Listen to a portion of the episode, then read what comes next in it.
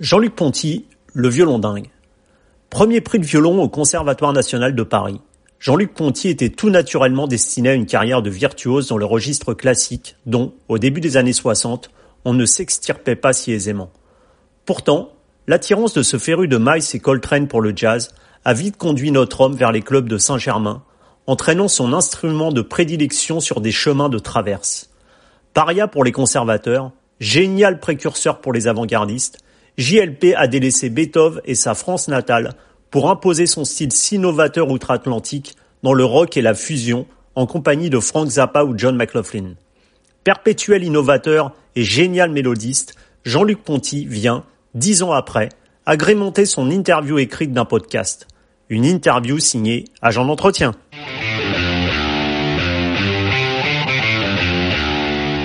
Jean-Luc Ponty, bonjour. Bonjour. Alors on s'était on s'était parlé longuement euh, il y a il y a dix ans sur le site pour une interview écrite. Donc euh, bah là on va passer à l'interview orale puisque maintenant il y a des podcasts. Donc je voulais savoir Jean-Luc en en 1960 donc vous obtenez votre votre premier prix de violon au conservatoire. Comment vous êtes passé ainsi de, de Mozart à Benny Goodman? C'était des concours de circonstances. Je jouais, j'avais appris à jouer de la clarinette. Euh, euh, quand j'étais gamin, mes parents étaient profs de musique, euh, donc mon père m'a appris le violon et la clarinette et ma mère le piano. Et donc un jour, je m'étais lié d'amitié avec des étudiants dans Paris, vous savez, dans le café du coin, du conservatoire, qui était à Supelec. Et un jour, ils me disent qu'ils avaient un orchestre de jazz qui cherchait un clarinettiste.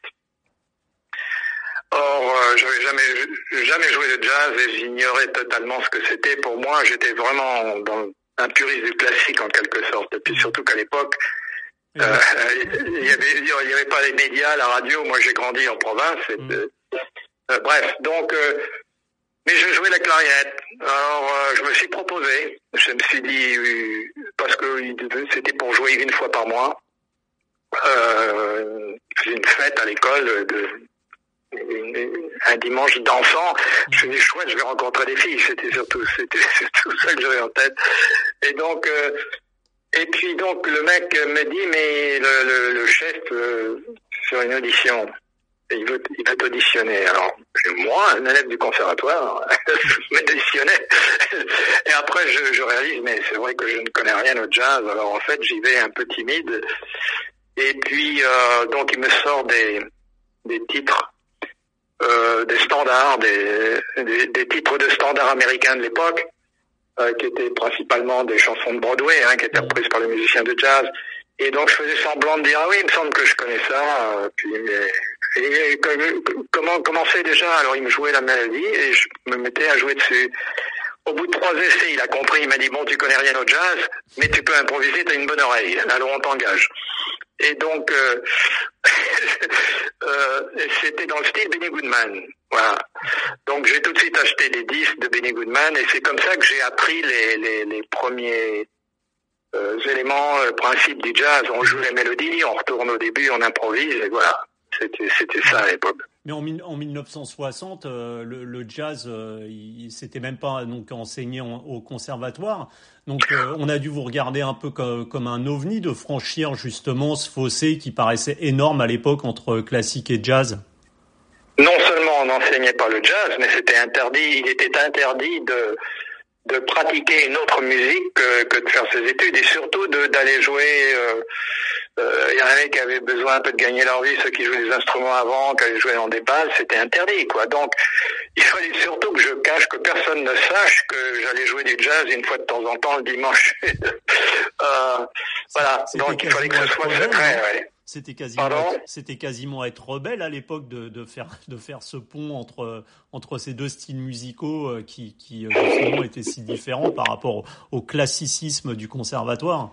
Ah oui, c'était totalement inédit d'une part, et d'autre part, euh, c'est vrai que le monde classique regardait toute autre musique euh, avec un peu mépris. le jazz était bon, c'était la musiquette euh, associée à la variété pour euh, pour beaucoup, hein, c'était ça. Et donc euh, moi je découvrais tout à fait autre chose, c'était passionnant, etc. Il y avait aussi une autre raison, c'est que bon, le conservatoire était à peu près presque gratuit et, et c'était le seul conservatoire en France de haut niveau qui préparait les professionnels. Et donc les classes, il fallait rentrer, il fallait être admis avec un concours euh, passer un concours, être euh, du niveau euh, qu'il fallait. Et une fois qu'on était accepté, on n'était que huit par classe, je crois, et que donc c'était un peu comme un privilège. Il y en avait des centaines qui attendaient en France de, de pouvoir faire ça. Donc, il se disait aussi la direction que on était après tout privilégié. bon, on, on, avait été accepté parce qu'on le méritait, mais qu'il fallait vraiment s'adonner 100% à, ses études. Voilà. Donc, c'est double, cette double raison, je, je dirais, qui faisait qu'on pouvait pas. comme vous le disiez, Jean-Luc, le, le, jazz, donc c'est une, une, une, structure mélodique, mais au-dessus c'est beaucoup d'improvisation. Est-ce que c'est justement cet esprit euh, de, de liberté lié à, à l'improvisation qui vous a qui vous a attiré aussi dans ce dans ce style musical? Exactement, oui, tout à fait. Parce qu'en fait, moi, mon euh, mon, mon, mon, rêve euh, de gamin, c'était de devenir chef d'orchestre et compositeur. J'étais trop jeune encore, je suis arrivé à conservatoire, j'avais 15-16 ans, je sais plus, 16 ans je pense. C'était un peu trop jeune pour faire la classe de direction d'orchestre. Et par contre, j'avais quand même commencé des cours de pour préparer la classe de composition, apprendre la théorie musicale avec un prof du conservatoire qui faisait des cours privés, euh, mais à plusieurs, voilà. Donc pendant deux ans, je me suis préparé quand même euh, euh, dans l'esprit de devenir étudiant en composition.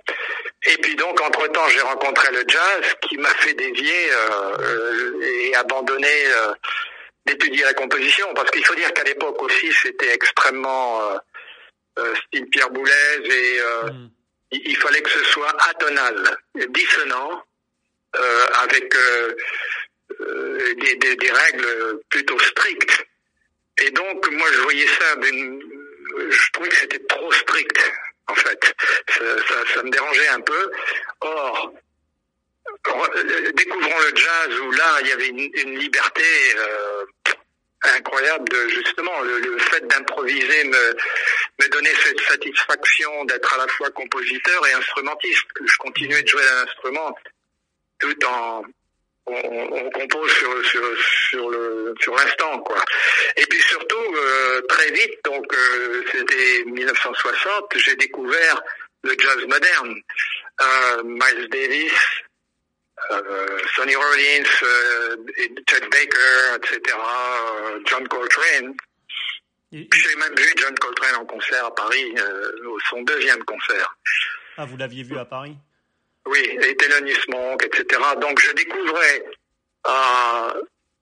tout d'un coup le, tout le jazz moderne qui m'a vraiment conquis là, parce que il y avait euh, dans cette évolution du jazz, euh, on entendait des, des, des, harmonies qui, euh, dont, les influences venaient des compositeurs impressionnistes français, hein, Debussy, Ravel. et puis, justement, Jean-Luc, on, vous parliez de, de, de, Pierre Boulez, de musique atonale.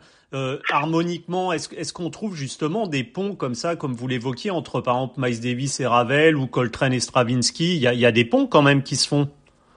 Absolument, c'est justement quand, quand j'ai quand j'ai découvert cette musique de jazz moderne, post-bop, euh, c'est là c'est là où justement moi je j'ai trouvé cette affinité euh, sur le plan harmonique, tout à fait. Coltrane, euh, oui, on, on, entendait un accord de septième majeur qui, qui venait de Debussy, c'est mm. sûr. Mais ce qu'il en faisait était totalement innovateur et, et, et nouveau. Mais ça l'avait inspiré au départ quand même. Euh, donc euh, oui, et donc il y avait cette affinité, et puis je découvrais autre chose qui par contre était typiquement américain, c'était le côté rythmique évidemment. Hum, hum. C'était ce swing euh, inhérent à, justement la, le, tempo du jazz et cette espèce de, de rythmique qu'il y avait. Et, justement, alors que la France à cette époque-là vous tourne un peu le, le dos, hein, euh, vous, vous, les États-Unis, les États-Unis vous, vous ouvrent les bras. Et je crois que c'est euh, c'est Frank Zappa qui produit votre euh, votre premier album, c'est ça? Alors euh, ben non, ça a été un peu plus plus long que ça. disons que il faut dire quand même qu'au début j'ai été accueilli à bras ouverts par la communauté du jazz moderne surtout. Mmh, mmh. à l'époque, il, faut quand même dire, ça va peut-être être un peu long et vous pourrez non, non, hein. Il faut dire qu'à l'époque, euh, les années 60, quoi, euh, les, les, critiques de jazz euh, criaient au génie et attendaient, attendaient tout ce qu'il y avait de nouveau qui arrivait des États-Unis. Donc, euh, il y a eu le bebop, il y a eu le post-bop, il y a eu Coltrane, par exemple. Mm. Et puis ensuite, il y a eu le free jazz, qu'on appelait free jazz en France, euh, avant-garde aux États-Unis, euh, qui était encore plus libre, encore dissonant aussi, Albert Tyler, Pharoah Sanders. Mm. Et si, si vous n'étiez pas euh, à suivre le, tout dernier style arrivant des États-Unis, vous étiez plutôt considéré ringard. Tout ça pour dire qu'à l'époque, euh, le pauvre Stéphane Grappelli, euh, justement, était à passer une période assez sombre parce que les autres clubs, bon, Django il a été décédé et c'était terminé. Et donc, il est passé par une période très obscure. D'ailleurs, moi, j'avais pas entendu parler de lui hein, quand j'ai commencé à jouer du jazz, même au violon, c'est dire. Mmh. Voilà. Par contre, quand moi je suis arrivé et que j'ai commencé à jouer dans les clubs de jazz, et puis euh, euh, le directeur de Philips, qui le label euh, mmh. français, qui, qui, était amateur de jazz, mais qui faisait tous les disques de vedette, etc. Mais, mais il m'a entendu au club Saint-Germain. Tout de suite, il m'a proposé un contrat. J'ai eu un, un premier album euh, sous mon nom, j'avais 21 ans, et, et ça m'a lancé en France déjà. C'est comme ça que j'ai fait le festival d'Antibes où là, les, les, critiques européens et les producteurs de jazz européens m'ont découvert. Et donc, tout ça pour, pour, pour dire, c'est un peu long, mais pour expliquer que quand même, j'ai été accueilli euh, un peu comme euh, euh le jeune euh, espoir. Euh, oui, mais je veux dire, j'étais très suivi, très apprécié des critiques de jazz à l'époque. Parce que justement ma façon d'utiliser le violon était. Euh, euh, moi, ce qui m'attirait, c'était de jouer comme les trompettistes et les saxophonistes. Et à l'époque, il n'y avait aucun exemple de violoniste de jazz moderne. Donc, c'est vrai que après ça, comme moi, je végétais quand même, j'avais presque plus à payer mon loyer en jouant du jazz. Et voilà que je suis invité à aller aux États-Unis par le euh, John Lewis, qui était mhm. euh, pianiste euh, cofondateur du Modern Jazz Quartet, qui était célèbre dans le monde entier. Et euh, il m'a entendu à Paris et il était également le, le, directeur artistique du festival de jazz de Monterey en Californie. Et donc il m'a invité à venir en 1967. J'ai joué avec eux et puis et il y, avait dans la salle un producteur de disques de Los Angeles, Richard Buck, qui avait fondé le label Pacific Jazz. Mhm. Et c'est donc il m'a proposé, euh, il m'a entendu, il a aimé ce que je faisais. Et, ça a été mon premier contrat de disque avec un label américain qui m'a fait parti en Californie, à Los Angeles, en 68 et 69. Et donc j'ai fait quelques disques euh, pour lui et en m'entendant peut-être l'énergie, je sais pas, il, a pensé, il a, il a voulu me, me, faire jouer devant un public rock. Il, il, pressentait que je, pour, ma façon de jouer euh, plairait peut-être à ce public. Moi, je pensais que c'était complètement dingue. Venant de France, passant dans un style à un autre comme ça, c'était impossible. Mais bon, il l'a fait à Los Angeles, en Californie, et ça, ça s'est révélé euh, être en fait une, un gros succès au point où le patron du club euh, a voulu me, réengager.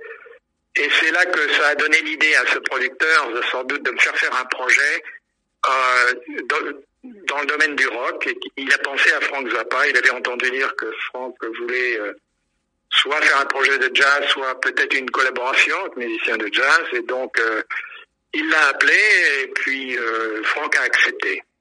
De, en effet, de, de, de, faire la production artistique de mon troisième disque, donc, qui s'appelait King Kong.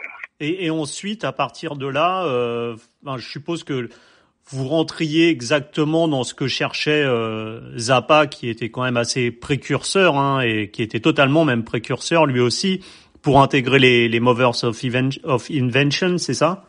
C'est ça, oui. Euh, ça s'est fait trois ans plus tard, mais euh, en effet, euh, disons qu'il avait aussi beaucoup aimé George Duke, mmh, mmh.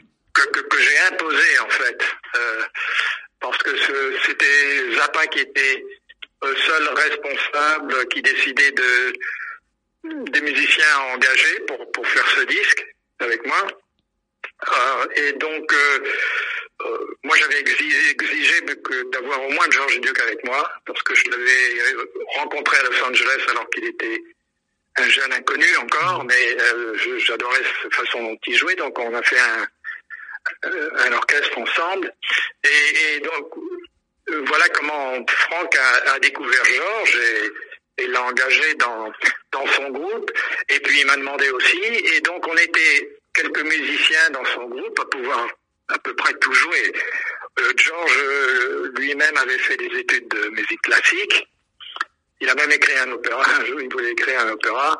Bref, euh, euh donc il pouvait lire des partitions, on pouvait tous le faire et jouer la musique euh, écrite de Zappa euh, la plus complexe, vous savez, qui, mm. qui lui était inspirée par Stravinsky, mm. Varese, mm. et, mais aussi, euh, étant donné qu'on était, on venait du jazz, on pouvait improviser, on pouvait jouer du blues, du rock et, et tous les rythmes, tous les rythmes. Donc, donc oui, il, a, il, a, il avait l'air ravi d'avoir euh, ce groupe de musiciens. Je pense que c'était le premier groupe qui avait autant de, qui était aussi versatile. Et, et, et, sur scène, parce qu'on avait, on a toujours l'impression quand on voit, euh, alors qu'on a la chance de tomber sur les prestations scéniques qui sont les vôtres avec Zappa et, et George Duke, euh, on a l'impression que sur scène c'est un, à la fois un, un espace total d'improvisation à certains moments, un peu comme le, le, le, pur jazz, et en même temps que c'est très très calibré, que c'est très carré. Comment ça se passait exactement? Parce qu'il avait l'air quand même très très méthodique et au niveau de la scène aussi, euh, Zappa. Oui, complètement, oui.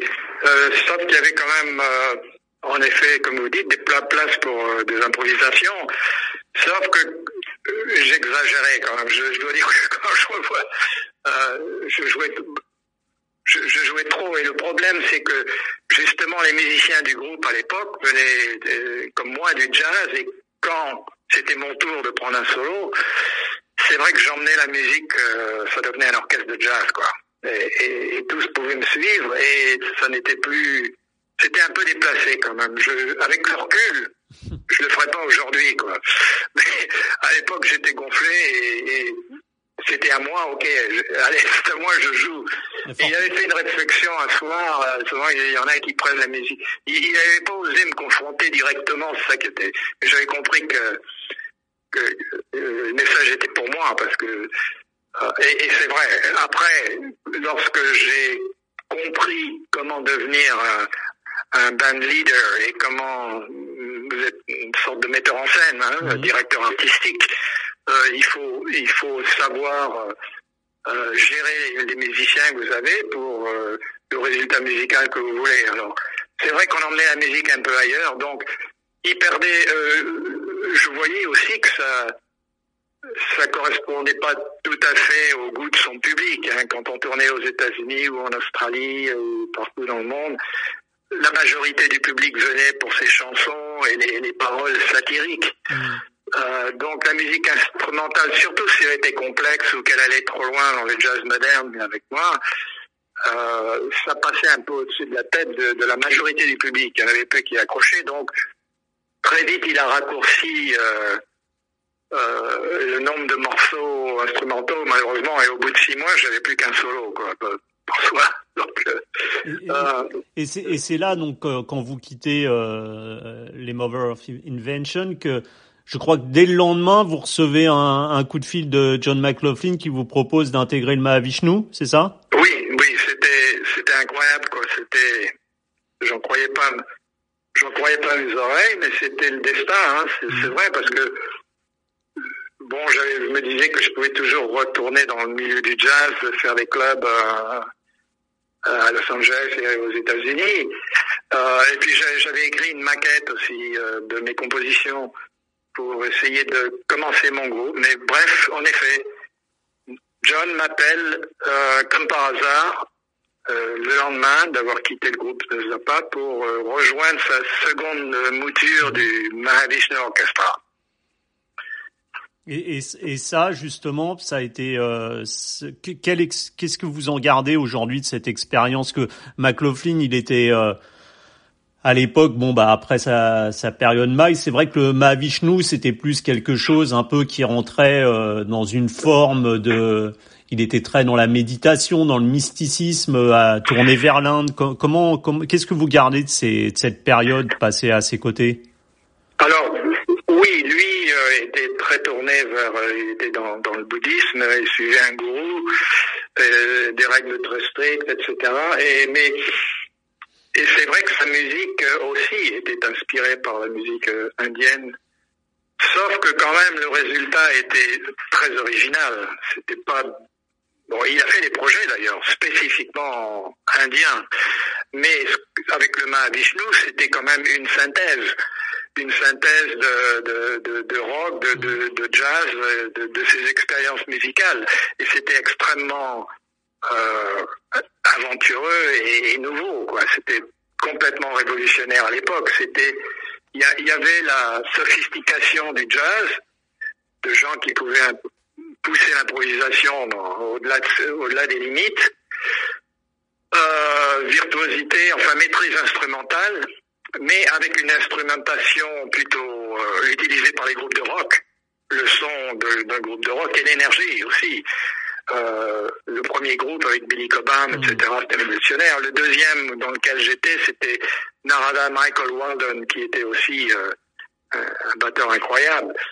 Donc euh, et, et, dans, dans cette dans cette euh, cette ce Mahavishnu euh, seconde formule, on va dire, vous aviez plus la place justement à l'improvisation, à, à, la liberté euh, que que vous ne l'aviez chez chez Zappa? Oui, oui, parce que là c'était principalement un groupe instrumental.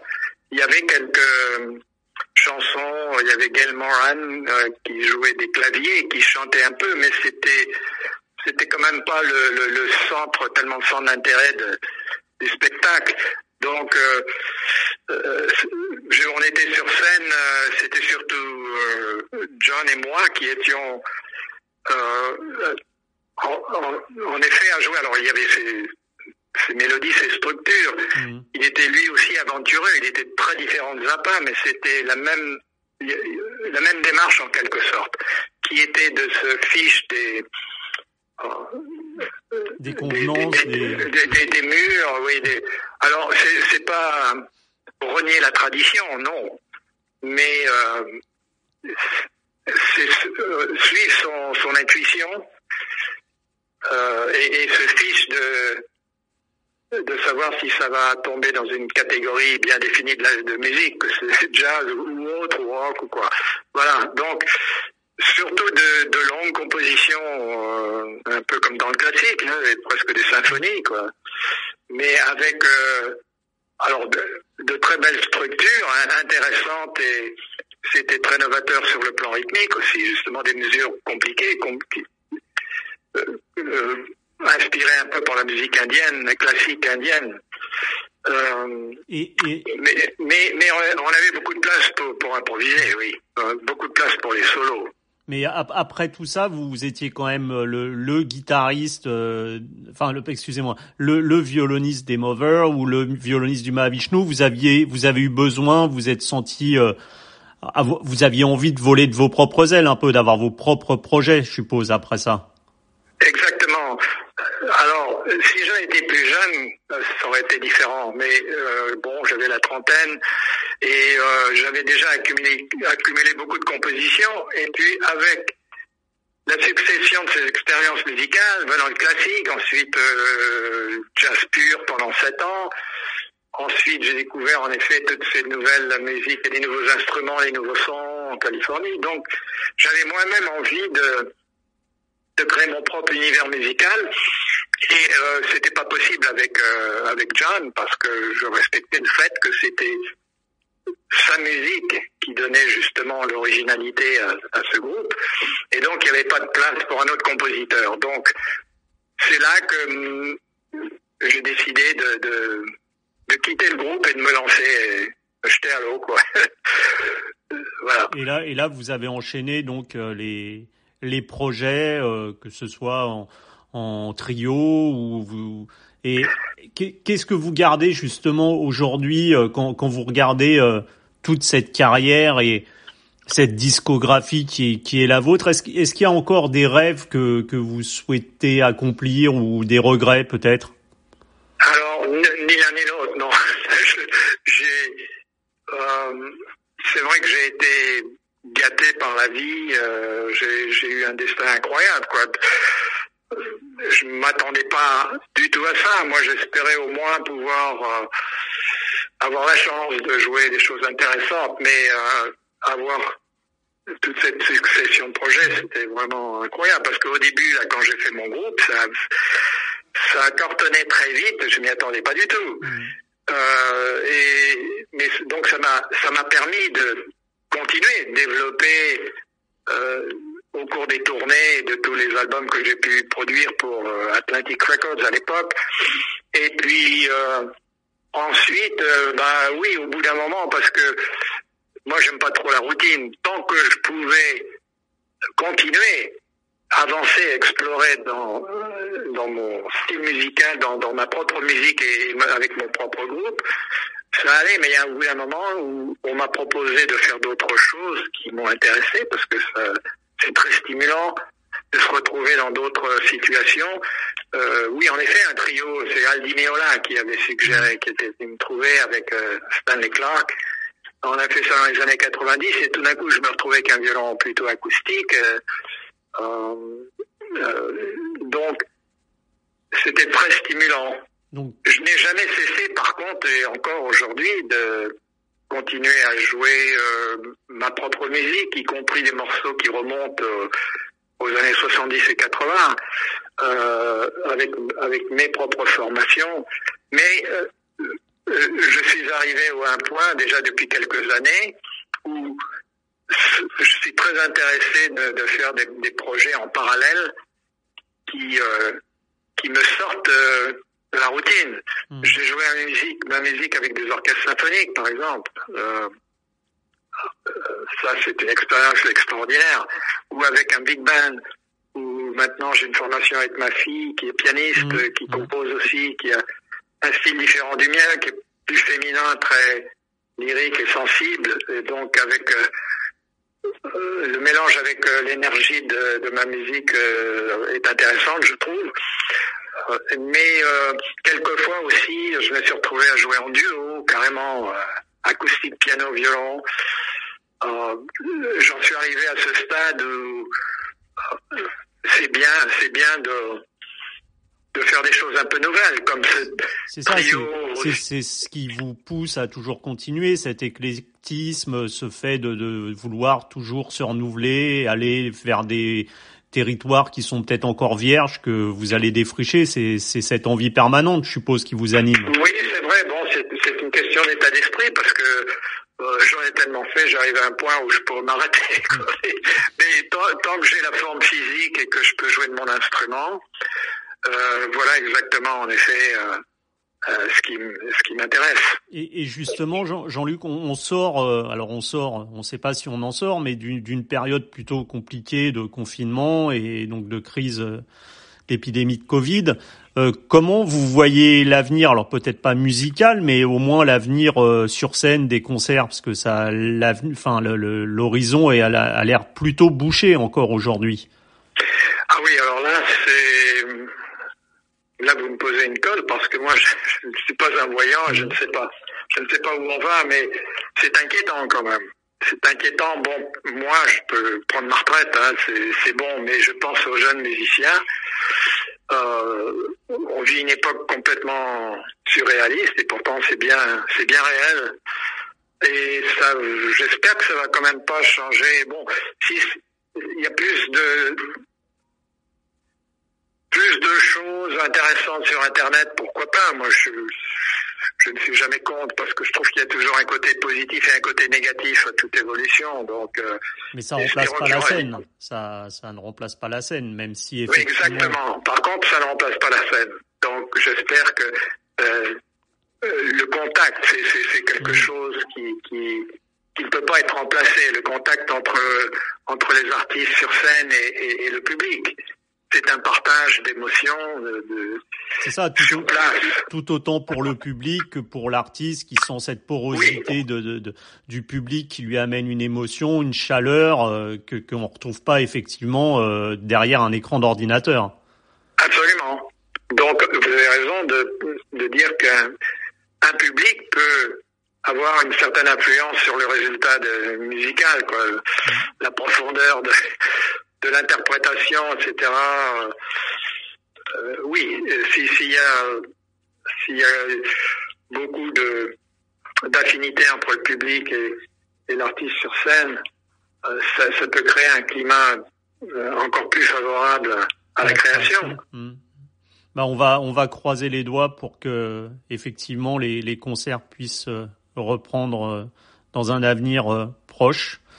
Tout à fait. Jean-Luc Ponty, merci beaucoup pour cette interview et j'espère à, à très bientôt. D'accord, merci à vous, à bientôt, j'espère.